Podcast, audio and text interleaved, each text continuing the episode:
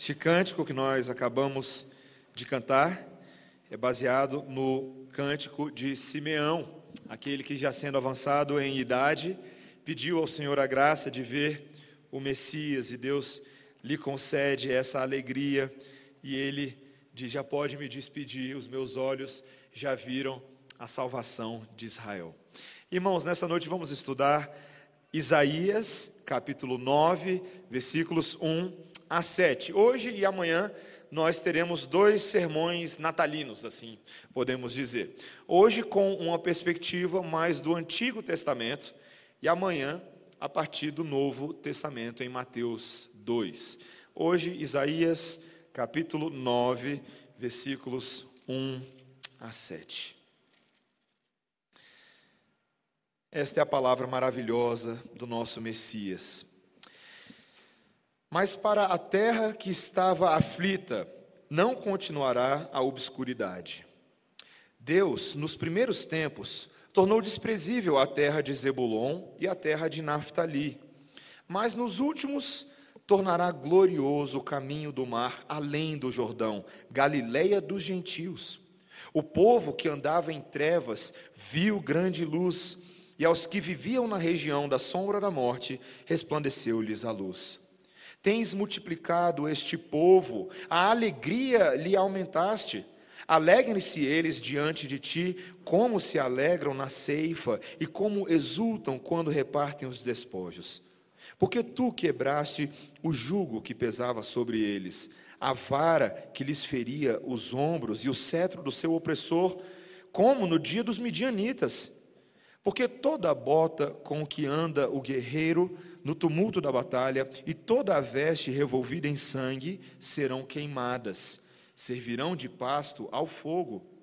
Porque um menino nos nasceu, um filho se nos deu.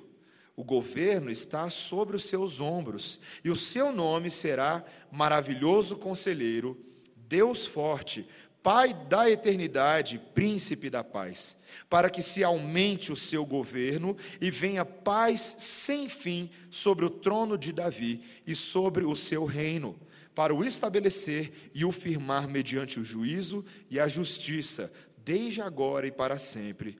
O zelo do Senhor dos exércitos fará isto. Esta é a palavra do Senhor. Vamos orar, irmãos. Santo Deus, que texto maravilhoso. Só mesmo o Senhor e o Espírito para conceberem tamanha revelação. Revelação dada há tantos séculos atrás, mas de efeitos eternos. Dá a nós, Senhor, condições de entender a tua palavra, de interpretá-la corretamente, mas também de aplicá-la aos nossos corações, e nós pedimos isso em nome de Jesus. Amém.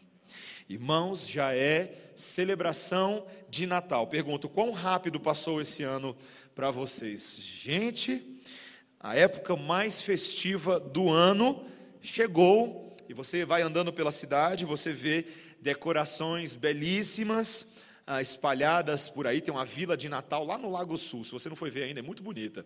Ah, belíssimas decorações nas próprias casas. Ah, o comércio movimentado, como sempre, não é verdade? Todo mundo comprando presente e uma espécie de sentimento social. Todo ano é a mesma coisa. Existe um sentimento social comum de alegria e paz em torno desta época. Talvez nesse momento da nossa nação, quase que uma forma para nos distrair dos problemas pelos quais nós estamos passando. Ah, e não é incomum nessa época do ano você receber cartões de Natal. Cartões de familiares ou colegas de trabalhos, e tem aqueles dizeres de Natal, não é verdade? Neste Natal, muita luz para você. Já recebeu um desses? Já? ou algo do tipo, que haja luz em sua vida em 2018. E o que, que as pessoas querem dizer com isso? Quando elas falam muita luz para você, qual que é o, o significado disso? Será que talvez no Amigo Oculto, nesse final de ano, você vai ganhar um jogo de lâmpadas? A SEB ia ficar feliz com isso. Certamente não, queridos.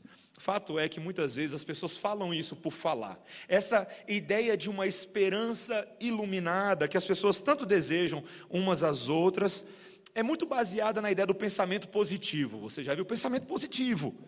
luz, luz, como se você fosse atrair luz para você. E isso não se baseia, essa, esse desejo, não se baseia em evidências concretas de que, na verdade, você vai ter mais luz ou uma visão mais aclarada dos fatos. Para muitas pessoas as coisas vão continuar, para muitas pessoas as coisas vão continuar do mesmo jeito, do mesmo jeitinho, nada vai mudar. A menos a menos que elas venham a conhecer a história, e aqui eu digo história com H maiúsculo, da luz que invadiu o mundo. Ou, em outras palavras, estamos aqui falando, nesse texto de Isaías, do fulgor radiante do menino rei, que mudou o curso da história dos homens. E este texto trata justamente da entrada desta luz no mundo e como que ela muda as vidas das pessoas que são tocadas por ela, que são de fato iluminadas. Ah, e os efeitos são impressionantes. E esse texto nos mostra três etapas dessa entrada da luz. A primeira é a ausência da luz. Depois, a espera da luz. E depois, a chegada da luz. Fácil assim. A ausência, a espera e a chegada. Vamos começar com essa ausência da luz. Para quem Isaías está escrevendo. Ele aparece, essa audiência aparece para a gente adjetivada de forma muito similar em três momentos, logo nos primeiros versículos. Primeiro, o texto nos diz que a terra que estava aflita. Esse é o público que está ouvindo a mensagem de Isaías. Também aparece no versículo 2 de duas formas: o povo que andava em trevas e logo adiante, aqueles que viviam na região da sombra da morte. O que está acontecendo com esse povo para Isaías falar dessa forma? Bom, o contexto do povo de Israel nesse momento era um contexto dificílimo, meus irmãos. Isaías, esse profeta, foi um profeta que foi levantado ah, para profetizar no oitavo século antes de Cristo, ali nos anos, mil, ah, nos anos 700. E a nação de Israel, nesse momento, encontrava-se dividida entre dois reinos: o reino do norte, que era o reino de Israel, e o reino do sul, que é o reino de Judá. E Isaías ministrou no reino do sul, mais especificamente, ah, no período dos reis Uzias, Jotão, Acais e Ezequias. Você encontra essa informação logo no primeiro versículo do livro de Isaías. E esse era um momento muito complicado, porque a primeira ameaça que o povo de Deus possuía uma ameaça externa, era o surgimento do poderoso império assírio. Um, um, império conhecido pela sua violência, pelas suas conquistas militares, pela sua crueldade. E nesse momento aqui, o rei do reino do norte de Israel, Acás, havia cedido à pressão do império assírio e se aliou contra o reino do sul com o objetivo de, se num primeiro momento, quem sabe, convencer Judá, mas se não fosse possível isso, destruir Judá. E ali a ameaça de uma guerra devastadora havia se instalado.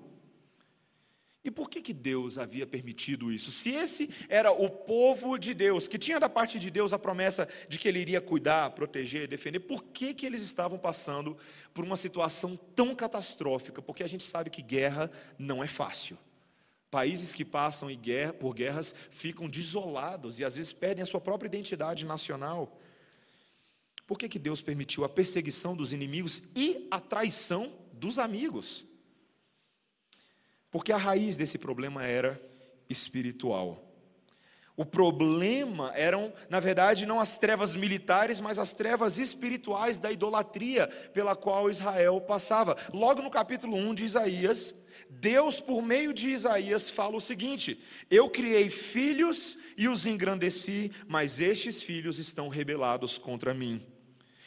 Israel não tem conhecimento. O meu povo não entende. É uma nação pecaminosa, um povo carregado de iniquidade, raça de malignos, filhos corruptores que abandonaram o Senhor e blasfemaram do Santo de Israel, voltando para trás. O diagnóstico de Deus para o seu povo era de que toda a cabeça estava doente e todo o coração enfermo, todo o corpo estava corrompido. Um povo idólatra que se poluiu com a adoração a falsos deuses. Havia uma imoralidade, uma imoralidade tamanha que Deus chega a dizer que o que acontecia em Israel era pior do que aconteceu em Sodoma e Gomorra. Pensa só. Sodoma e Gomorra haviam sido destruídos com fogo e pedra de Deus. Esse povo, o povo do pacto, havia abandonado a lei do Senhor. E Deus agora estava ameaçando uma grande punição. Em breve, os israelitas seriam, em menos de 100 anos dessas palavras, eles seriam conquistados pela Babilônia. E os israelitas que no passado já haviam sido libertos do Egito tão poderosamente por Deus através de Moisés, você lembra disso? Agora voltariam a amargar o cativeiro. Meus irmãos, como o pecado é grave para Deus. Quando a luz de Deus é lançada sobre as nossas trevas, elas são apresentadas de forma horrenda e gigantesca. E elas são capazes de tornar todo um povo num povo cego, quase como eu estou ficando aqui agora com esse sol aqui. Mas não tem problema não. Num povo cego e num povo insensato. Tem um livro, talvez você já tenha lido o livro ou você já tenha visto o filme muito famoso, Ensaio sobre a Cegueira é um romance de José Saramago, um livro que gerou um filme, na verdade. E ele conta a história de uma cegueira repentina que começa num único homem, durante a sua rotina habitual. É um homem que está dirigindo o carro, ele está sentado no semáforo, de repente ele tem um ataque de cegueira repentino, sua visão fica toda branca, e as pessoas correm para ajudá-lo em seu socorro, mas cada pessoa que vai entrando em contato com ele também vai ficando cega, e assim rapidamente uma epidemia de cegueira se alastra. O governo decide agir e as pessoas que foram infectadas são colocadas em uma quarentena, dentro de uma espécie de prisão barra clínica médica. E ali todo tipo de conflito passa a se desenvolver. Queridos, é um, é um livro, filme muito pesado. Nós vemos ali uma luta por poder, homens cegos e gananciosos, atos de violência são cometidos, lutas entre grupos que estão tentando conquistar mais comida, havia pouca comida, desejos e abuso sexual, mortes, todo tipo de coisa acontece. Havia ali apenas uma única mulher que não foi infectada e ela fica observando ah, tudo aquilo com horror. E quando ela consegue escapar da prisão, ela vem a descobrir que toda a cidade havia sido infectada.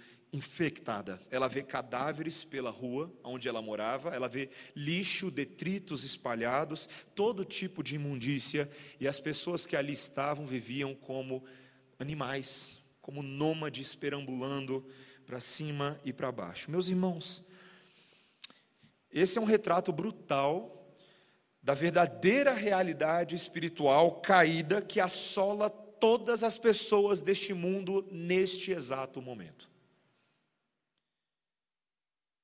O profeta Ezequiel, ele no capítulo 12, ele colocou com essas seguintes palavras: são pessoas que têm olhos, mas não enxergam, têm ouvidos para ouvir, mas se negam a escutar. Toda a moral, todos os costumes, toda a ética humana, toda a cultura são afetados pela cegueira de um primeiro homem, Adão, que uma vez caído nesse estado, conduziu todos os outros, aqueles que estavam debaixo da sua linhagem, toda a humanidade, à mesma cegueira. Quaisquer benefícios, meus irmãos, que nós vemos hoje na sociedade, talvez você pense assim: nossa, pastor, que imagem radical. Falar que está todo mundo cego, mas está. E talvez você não veja essa cegueira porque os benefícios sociais, o bem civil, como Calvino falava, que nós vemos hoje, são frutos tão somente da graça mantenedora de Deus sobre a sua própria criação, a sua misericórdia. E também das influências positivas e redentivas da própria igreja do Senhor no mundo. Talvez você ache isso muito radical. Talvez você ah, não raramente se depare com pessoas que externamente, quando você olha, são pessoas cheias de vigor, são pessoas dotadas de um espírito guerreiro, de uma disposição resoluta, de um sorriso para a vida. Você já viu o pessoal que tem um sorriso para a vida? Sorria para a vida. Mas o Senhor que sonda os corações conhece a incerteza, conhece a confusão, conhece a incredulidade, a tentativa desesperada de encontrar Deus nas alegrias efêmeras deste mundo. São esses os efeitos poderosos das trevas obscurantistas de Satanás, do fato de termos sido desligados do Criador. Para muitas pessoas neste mundo há uma ausência de luz neste momento. Mas ainda bem que Deus não deixou as coisas assim. Ele prometeu uma luz e que nós deveríamos esperar essa luz. Há uma esperança. Veja o versículo 2 que nós temos aí. O povo que andava em trevas viu grande luz, e aos que viviam na região da sombra da morte, resplandeceu-lhes a luz. As coisas não iam ficar desse jeito, a terra não ia continuar aflita na obscuridade, havia uma esperança.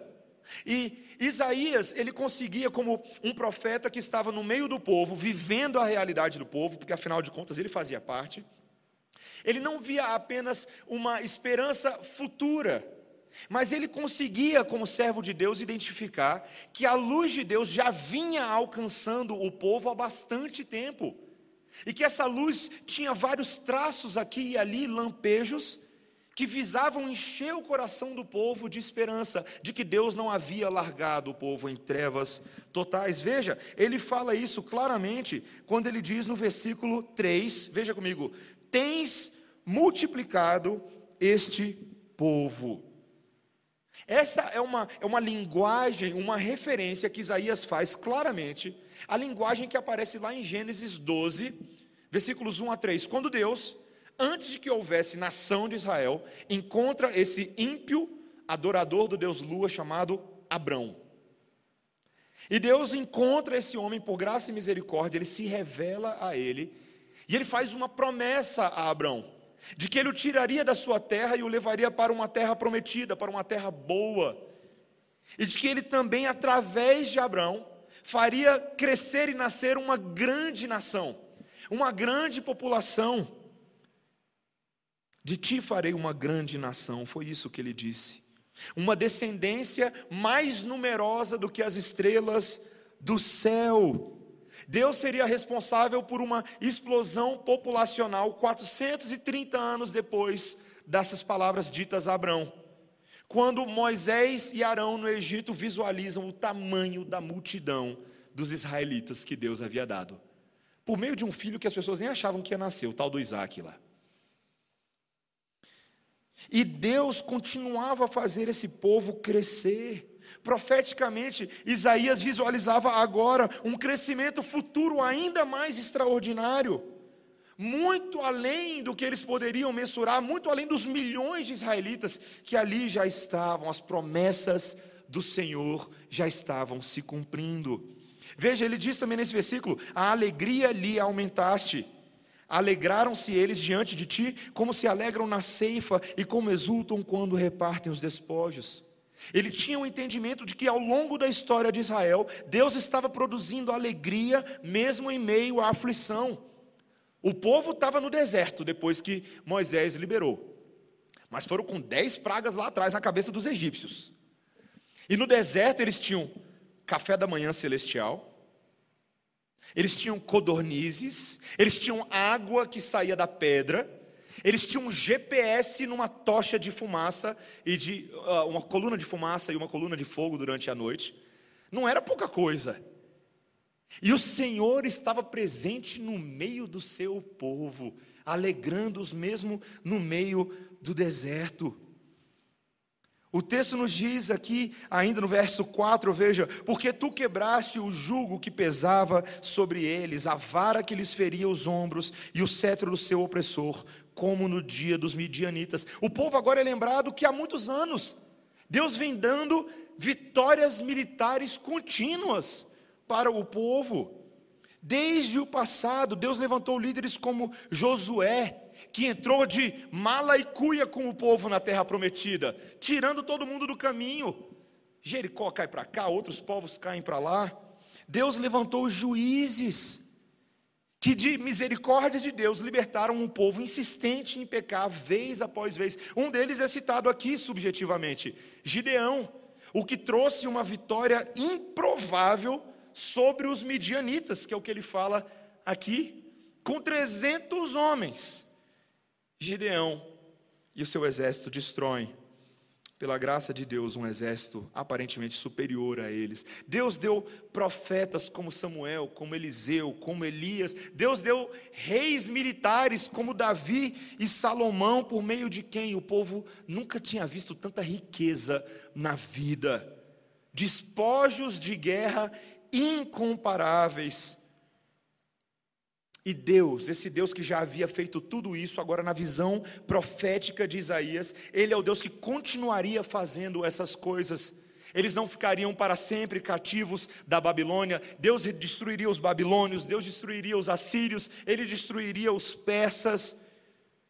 E essa guerra teria um fim. Versículo 5 porque toda bota com que anda o guerreiro no tumulto da batalha e toda veste revolvida em sangue serão queimadas, servirão de pasto ao fogo. Todas as armaduras, todas as, as armas utilizadas seriam colocadas por terra. Tudo que havia sido manchado de sangue, Deus traria verdadeira paz e verdadeiro descanso para esse povo, como ele estava fazendo há séculos. Todas as coisas que haviam acontecido antes eram prenúncios de algo maior e superior. A promessa de Deus estava sendo executada. Havia uma luz no fim do túnel. Luz no fim do túnel é uma dessas expressões interessantes. Ah, eu fico pensando como nós somos familiarizados com a luz. A gente usa luz para tudo nos nossos dias, não é verdade? A gente tem luz ligada aqui e aqui. Mas sabe quando a gente percebe que nós dependemos muito da luz? Quando não tem, não é? Não é verdade? Quando acaba, dá um, um apagão no meio do culto, como já aconteceu. Quando você precisa daquela lanterna na hora de trocar o step do carro e o seu celular com a lanterninha está sem bateria, não é?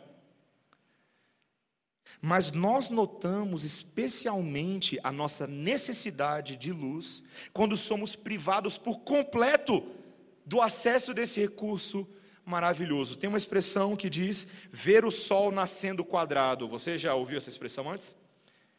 É a expressão que é atribuída aos prisioneiros, que tem que ver o sol quando vem o sol pela gradezinha da sua cela. Mas e quando a prisão não te dá nem essa opção? Eu estava lendo a história de um homem que foi solto após passar 43 anos em solitária nos Estados Unidos. É o registro, ele foi liberado em 2015. É o registro que se tem de alguém que tenha passado mais tempo numa solitária 43 anos. Esse homem, chamado Albert Woodfox, foi preso originalmente por roubo à mão armada, mas depois foi considerado culpado pela morte de um guarda durante uma revolta que houve na, na prisão no estado da Louisiana. E ele foi colocado na solitária de um presídio de segurança máxima em abril de 1972. E ele passava 23 horas por dia dentro dessa cela. Ele só saía para resolver questões médicas. 23 horas por dia na escuridão total. Depois que ele saiu dessa condição e passou para outro tipo de, ah, de sentença, e ele agora podia sair para o lado de fora, alguém teve a oportunidade de perguntar para ele como que era aquela experiência, e ele diz: Não tenho palavras para exprimir os anos de tortura mental, emocional e física que eu suportei. Essa pessoa perguntou para ele qual foi a sua maior alegria após sair da solitária. E ele disse: desfrutar da luz do sol novamente. Qual é a alegria que uma pessoa passa a ter ao perceber a possibilidade de se ter luz após anos de escravidão. Você, crente antigo, vou fazer uma pergunta para você. Você já teve a oportunidade, a oportunidade, a experiência de se sentar e conversar com um irmão novo na fé, que acabou de saborear pela primeira vez na vida dele a luz de Cristo invadindo as suas trevas? Eu tive essa oportunidade essa semana. De sentar com uma pessoa que não conseguia se conter em palavras. Ela chorava e tentava falar, chorava e tentava falar. Porque ela, ela basicamente dizia que, o que aquele cego falava para os seus ouvintes lá em João 9: Eu era cego e agora eu vejo. Eu não sei como isso aconteceu, eu só sei que esse Jesus é responsável por isso. Agora eu vejo. Os meus olhos veem. E às vezes eu e você que já estamos no Evangelho há tantos anos, nos esquecemos como é bom ter a luz do nosso lado. Fazemos pouco caso dela, não saboreamos, não experimentamos. A luz de Cristo é colocada diante dos nossos olhos para que eu e você queimemos a nossa retina, olhando direto consumador da nossa fé. E ao nos deixar cegos com essa luz de Cristo, como ele faz com Paulo no caminho para Damasco, ele abre a perspectiva dos nossos olhos para a verdadeira realidade, para o verdadeiro mundo espiritual. É assim que Deus faz. Às vezes, é interessante, Deus às vezes nos torna cegos com esses olhos para que possamos ver com os olhos espirituais. Queridos, como é impressionante poder experimentar e ver que essa luz que tantos aguardam já está conosco hoje de uma certa maneira. Eu e você já esperamos por ela há muito tempo, mas a boa notícia, a última coisa que esse texto fala, é sobre a chegada dessa luz. Como foi que ela chegou e como foi que ela nos transformou. A pergunta agora que Isaías tenta responder a este povo é: de onde viria a esperança dos hebreus? E veja o que ele diz no versículo 1. Deus, nos primeiros tempos, tornou desprezível a terra de Zebulon e a terra de Naphtali, mas nos últimos tornará glorioso o caminho do mar, além do Jordão, Galileia dos gentios. O que, ele está falando aqui? As regiões do norte da terra prometida, ali onde ficavam as tribos de Zebulon e as tribos e a tribo de Naftali, foram as primeiras regiões a serem atacadas pelos invasores assírios, pelos invasores estrangeiros, quando eles se aproximaram pela região do crescente fértil. Vai lembrando aí das suas aulas de geografia, de conhecimentos gerais. Eles chegaram por ali mas essas também seriam as primeiras regiões a ver uma nova era gloriosa. É isso que ele está falando. Naquela direção, naquele caminho, depois do Rio Jordão, Deus faria surgir a esperança do seu povo na região da Galileia dos gentios, é o que ele diz aqui. Está aqui uma surpresa para os ouvintes de Isaías. Galileia? Isso era absolutamente inesperado e estranho. Para começar, que a Galileia era conhecida como uma região de gentios, homens que não eram originalmente hebreus e judeus, que também não tinham o sangue, eram homens considerados bárbaros, povos um pouco mais distantes. Também não era uma região com nenhuma relevância política ou socioeconômica para o reino. Era um local de colônias de pescadores, de ofícios de baixa renda, mas era de lá que Deus faria surgir a esperança dos hebreus. É como se Juscelino Kubitschek, você lembra dele? Juscelino Kubitschek falasse assim: Ó, nós precisamos de um novo local para a capital do país. Precisamos sair do Rio de Janeiro e precisamos agora de um local de excelente localização geográfica, clima agradável, boa terra para cultivo, um local que possa acomodar as pessoas, que comporte planejamento urbano. E dali renascerá a esperança da nação brasileira. Vamos então para o Acre. E se você, por acaso, é do Acre, não fique ofendido, nós estamos apenas falando dos fatos, a gente sabe que isso é verdade. Não faz nenhum sentido, não é verdade? Pode algo de bom vir do Acre, da Galileia. Imagine, imagine esses ouvintes tentando. Pro... Eles estão no meio da guerra, sendo ameaçados por, por povos ao seu redor, os assírios que eram violentos. Aí de repente vem Isaías com a palavra de esperança: vai vir coisa boa da Galileia. Ele está. Ok, eu entendi. Então é da Galileia dos gentios que vem a nossa esperança. Tá bom, entendemos. Mas o que, que vai vir de lá? Quem será o nosso libertador? Quem está escondido lá que a gente ainda não sabe? E a resposta de Isaías é o quê? Um menino. Uma criança. Para para pensar, gente. Olha o versículo 6. Olha o que ele diz. Porque um menino nos nasceu. Ele fala no sentido aqui consumado, mas ele está falando do futuro, tá? Um menino nos nasceu, um filho se nos deu. É uma criança, gente. Ele está falando de uma criança. Mas não é qualquer criança. Não é qualquer bebezinho. A primeira coisa que ele nos diz é que o governo está sobre os seus ombros. É uma criança que tem, que virá a ter responsabilidade e a capacidade para governar de uma forma como nenhum outro rei de Israel ou Judá tenha governado no passado. E por quê? O que, que faz dessa criança especial? O texto nos diz que é o nome dela. Veja o que ele diz. E o seu nome será, primeira coisa, maravilhoso conselheiro.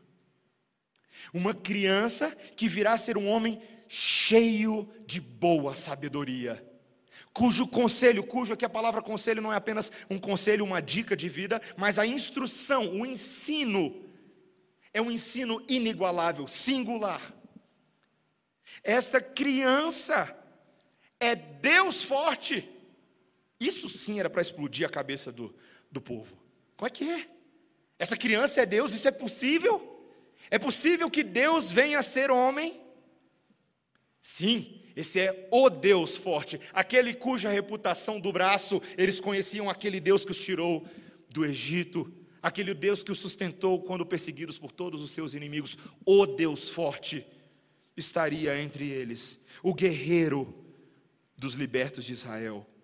Ele também é Pai da eternidade, ele de fato é o próprio Deus eterno, que governa, como um teólogo disse, aquele que governa sobre os tempos criados e não criados. Ele é o príncipe da paz. Ele é um, um rei militar que tem condições de governar, mas ele o faz promovendo paz. Até rimou. Meus irmãos, ele seria capaz de promover a verdadeira paz. Não a paz entre homem e homem, entre nação e nação, mas a paz com relação à guerra entre Deus e os homens. Porque Deus se encontra em inimizade contra todos aqueles que não recebem a sua luz, contra todos aqueles que se afastaram, mas há algo nesse menino que será capaz de religar o Deus Criador dos céus e da terra e as criaturas abandonadas à sua própria miséria e o seu pecado. Ele viria para a reconciliação perfeita, se fazendo ele mesmo o sacrifício de morte e sacrifício de paz. O seu governo seria o reino eterno de Davi. Ele vinha numa linhagem da promessa. Esse pequeno menino, ele vinha para cumprir uma história que Deus estava apontando para o futuro e ele vinha como cumprimento real. Meus irmãos, como que uma criança poderia fazer isso. Claro que ele iria crescer para fazer a obra de Deus, mas ele, mesmo quando criança, já deu sinais da sua divindade e da sua autoridade. Quando Jesus, aos 12 anos de idade, se assenta com doutores, PHDs, no templo. E ali ele expõe a sabedoria da lei, e o texto nos diz lá em Lucas capítulo 2, que esses homens ficaram impressionados com a sabedoria e com o conhecimento daquele menino Jesus. Os pais foram embora porque estavam voltando para a área deles, aí eles se dão falta do filho. José e Maria, ótimos pais, né? Perfeitos. Eles vão embora. Cadê Jesus? Corre. Tá, tá, tá, tá, tá, tá. E quando Maria retorna, ela vê essa cena. Ela vê essa cena. E ela pergunta para Jesus por que, que ele desapareceu, por que, que ele ficou para trás. E Jesus responde: Por que vocês estavam me procurando? Não sabias que me cumpria estar na casa do meu pai? Meus irmãos, mesmo sem entender, José e Maria ali estavam tendo uma prévia do conselheiro maravilhoso, do futuro governante, do príncipe eterno da paz. Queridos, Jesus Cristo é a luz de Deus que alumia o mundo. Deus invadiu a história dos homens, a história que parecia aparentemente perdida. E ele pega a sua lanterna gigantesca, ele joga um holofote no mundo, ele fala: aqui está, aqui está a solução. E ele lança luz sobre o seu próprio filho, que é a luz, reconhece nele a autoridade, ele, o Filho de Deus, o próprio Deus. Queridos, que coisa impressionante. Tem muita gente nesse Natal cultural aí que até acha que Jesus tem algum valor. Não é verdade? Mas o valor melhor dele é quando ele fica bonitinho no meu presépio, lá em casa. Ah, ele fica tão bonitinho lá quando eu ponho o meu menino Jesus de Lego, ou quando eu ponho o meu menino Jesus. Eles têm várias versões do menino Jesus aí. Se eles soubessem de quem eles estão falando, eles não faziam isso. Queridos, nós estamos falando de Deus. Deus, Criador dos céus e da terra, andando entre os homens. Nós não estamos falando de um menininho inocente e frágil. Me permita plagiar agora o reverendo Breno, certa feita, quando ele diz: Nós estamos falando daquele cujo cetro iria esmagar a cabeça dos inimigos. Esse é o Jesus que eu e você adoramos. É por meio da Sua glória, da Sua majestade, da Sua grandeza, que nós vemos a luz de Deus e as nossas vidas passam a ser iluminadas. Ele lança, tre... lança luz sobre as nossas trevas. Meus irmãos, como nós precisamos conhecê-lo. Como nós precisamos conhecê-lo. O bom é que dá para conhecê-lo, porque ele já é chegado. Ele já esteve entre nós, já subiu, já está entre nós através do seu Espírito, mas também retornará ele é acessível, Ele é o Deus próximo, Ele é o Deus que pode ser tocado e foi tocado pelos seus discípulos, Ele é um Deus que pode ser alcançado em oração. Ele é o Deus que se simpatiza das nossas fraquezas, porque Ele mesmo foi tentado em todas as coisas, porém sem pecado. E por isso Ele tem poder e graça para se condoer e para nos ajudar nas nossas próprias limitações. Queridos, é vergonhoso para nós quando nós temos luz e a gente não faz uso dela. Precisamos fazer. Hoje à noite, você provavelmente depois do culto vai retornar para sua casa, ou quem sabe encontrar com seus colegas de trabalho. E você tem duas oportunidades hoje à noite: uma oportunidade boa e outra ruim. Você tem uma lanterna, estou falando para você agora, essa lanterna é Cristo, se você crê nele, e eu espero que você creia. Você tem a oportunidade hoje à noite de esconder essa lanterna no seu bolso e fingir que não é com você. Deixa rolar. Afinal de contas, tem presente de Natal. Alguém vai estar vestido de Papai Noel para entreter todo mundo. Vai ter árvore bonitinha, vai ter amigo oculto, vai ter amigo da onça, vai ter um monte de coisa. Uma oportunidade de deixar a luz no seu bolso. E deixar as pessoas acreditarem que Natal é aquilo. Pela sua omissão, elas podem gozar do, interno, do inferno felizes para sempre. Dói, né? Ou você pode ligar essa lanterna na cara de todo mundo que está lá e compartilhar que Jesus Cristo é a luz do mundo hoje à noite. Você pode pedir para fazer uma oração, você pode ler um texto bíblico, você pode sentar com um colega num cantinho e contar para ele da luz que transformou a sua vida. Você pode ser o que Cristo nos salvou para sermos, sal da terra e o quê? Luz do mundo, eu e você, somos nós. Luz do mundo, a figura da, da, da lâmpada, que somos nós, não é daquela lâmpada como em Mateus é colocada debaixo da cama, não, ela é colocada em cima, na varanda para todo mundo ver, para iluminar a cidade. Queridos, essa história é a nossa história e não é nosso direito esconder essa luz, nós não temos esse direito. O nosso dever é resplandecer a luz de Cristo como verdadeiras luas. O sol é Ele, Ele é o sol da justiça, a gente não dá conta de fazer isso. Mas nós podemos ser luas cheias, podemos resplandecer para todos os lados. As pessoas podem olhar para nós e ver em nós o reflexo da glória do próprio Deus, da sua face resplandecendo sobre nós. Que oportunidade que eu e você temos nessa noite. Não desperdicemos, meus irmãos. Meu cartão de Natal, eu não tenho oportunidade para escrever para todo mundo, mas se eu pudesse, eu escreveria agora, neste Natal, muita luz para você. Muita luz. Eu botaria aquele muita bem longa, muita luz para você que haja a luz de Cristo em sua vida em 2018. Seria esse meu cartão.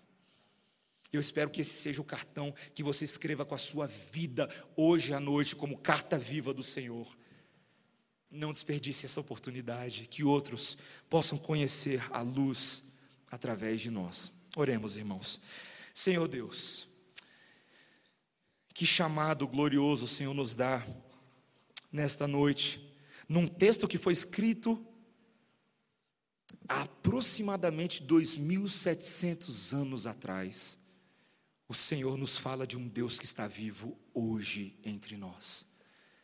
Senhor, como esta mensagem foge à nossa compreensão. Mas sabemos que ela é verdade, e por isso te pedimos, Deus, que o Senhor nos dê clareza de entendimento, mas também o abraçar da nossa vocação evangelística, que esse evangelho da luz que invade as trevas emane de nós, não apenas hoje à noite, na reunião daqui a pouco, mas ao longo dessa semana, ao longo desse ano, nas nossas esferas de trabalho, de escola, de família, Senhor, nos ambientes por onde passamos todos os dias que nós não nos envergonhemos do Evangelho, porque ele é o poder de Deus para a salvação de todo aquele que crê. Senhor, abençoa-nos nessa graça e dá-nos condições de adorá-lo como a verdadeira luz que só o Senhor é, em nome de Jesus. Amém.